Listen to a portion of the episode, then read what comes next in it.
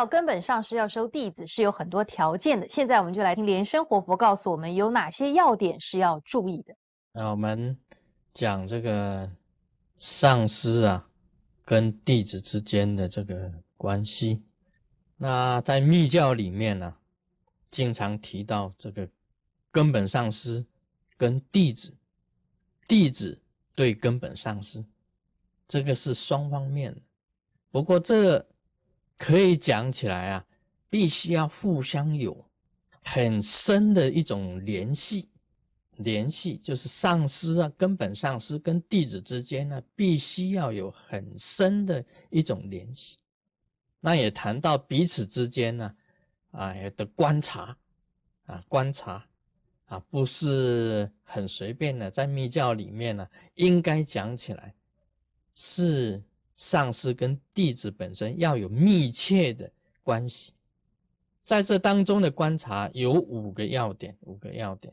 其实啊，上师对弟子有五个要点，弟子对上师一样有五个要点。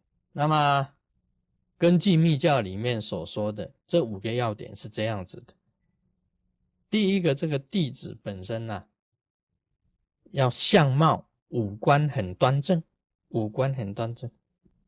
啊，修行修行人五官很端正啊，这个是代表他好像是他的过去世本身呢所得来的一些功德。五官很端正，密教弟子啊，他有规定是五官很端正，是这样子的。所以这个这个师傅观察弟子也要看他的这个五官，也要看五官的。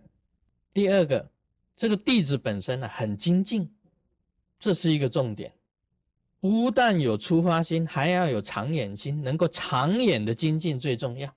不管如何，你很很精进的修习佛法，这个是一个重点啊，不能当三宝和尚啊。我听说我们这个僧团里面有所谓的三宝和尚，是吃饱、睡饱跟玩饱，这叫三宝和尚。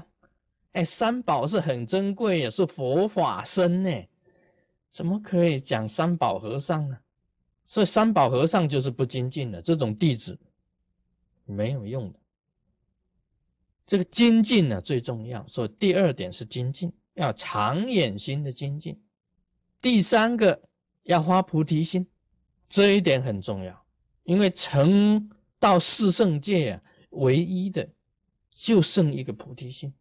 就剩一个菩提心，你花心不正，你所修的绝对是歪的，是邪的。你菩提心花的正，花大菩提心，不管如何啊，你依照菩提心这样子正菩提心这样子来，一定有成就的。所以一定要发菩提心。第四个。对根本上升要有很坚定的信心啊，这一点呢也不是很容易做到的，不是很容易做到。有很多人呢，有时候学一学呀，他一下子又学这个，一下子学那个，一下子归这个，一下子归那个，他没有一个目标，没有一个目标，他始终啊不能够好像是说去领会啊，不能够深入对。上师根本上是没有坚固的信心，而这个信心是很重要的。那么在最后一点呢，是你能不能完全深入上师所教授你的这个秘法，这也是一个重点啊，你你本身来讲，虽然你很精进，那么你也相貌也很好。你也发了菩提心，你也很有信心，但是你没有办法去领会这个秘法，所以你不能承受这个秘法的这个单子，你这样就不能完全得到啊真实的传承。你一个有真实有传承的弟子，一定要具备这五样，这五样，对自己的根本上师啊有信心。有坚定的信心，你也能够深入上师所教授你的秘法，而且更秘密的法，你都能够领会。你真正能够啊啊发菩提心去利益天下众生，完全是为天下众生的发大菩提心，你也能够精进，并没有说这个心呐放逸，也没有偷懒，那么你的相貌会越来越庄严，因为你修习佛法啊，据我所知道的，据我所知的。你前世有修行，你的相貌就不一样。你心是什么样子的心呢？完全显露在你的脸上，会完全在脸上出来的。前世的业障也是在脸上显现出来的。啊，当初啊，这个钟哥巴，他也有一个感叹呢。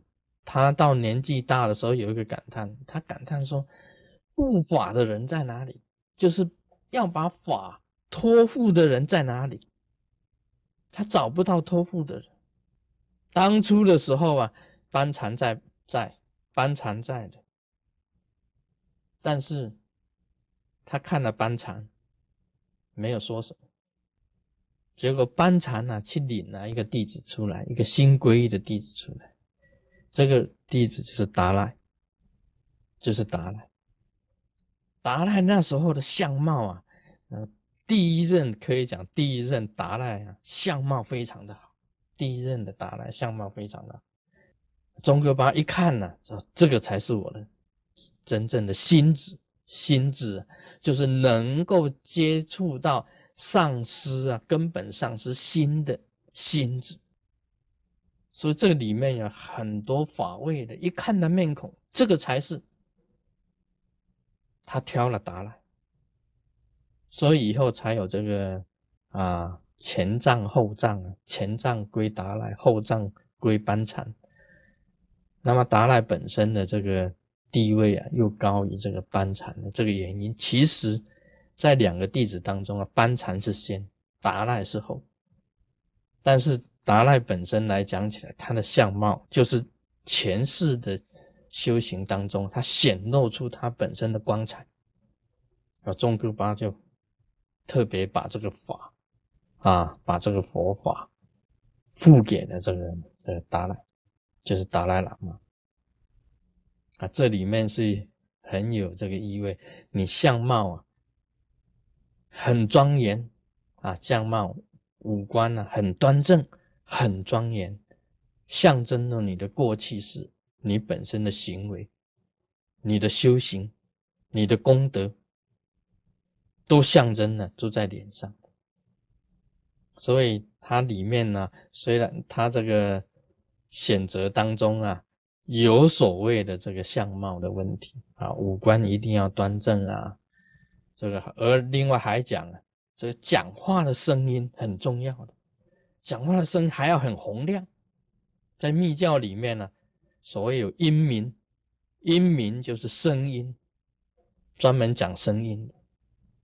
你这个要弘大佛法，你声音一定要洪亮的，表示你自己本身的这种力。啊，今天讲到这里，Om Mani Padme Hum。